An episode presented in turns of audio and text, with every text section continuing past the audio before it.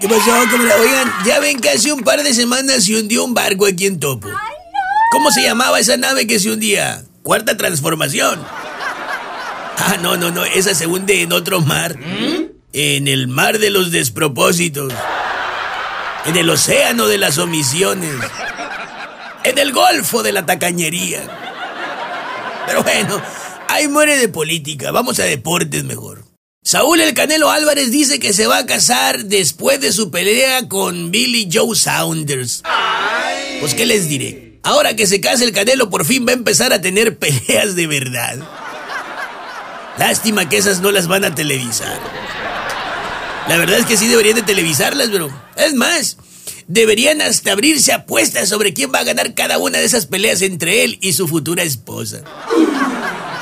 Se dice que Saunders está enojado y quiere cancelar su pelea porque quiere más dinero y no quiere pelear en un ring tan chiquito como el que le ofrecen.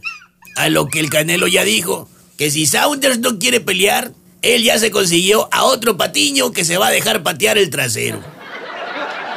Es más, dice, ojalá que Saunders me cancele porque John Ryder, el posible sustituto, se tira más bonito a la lona que Saunders.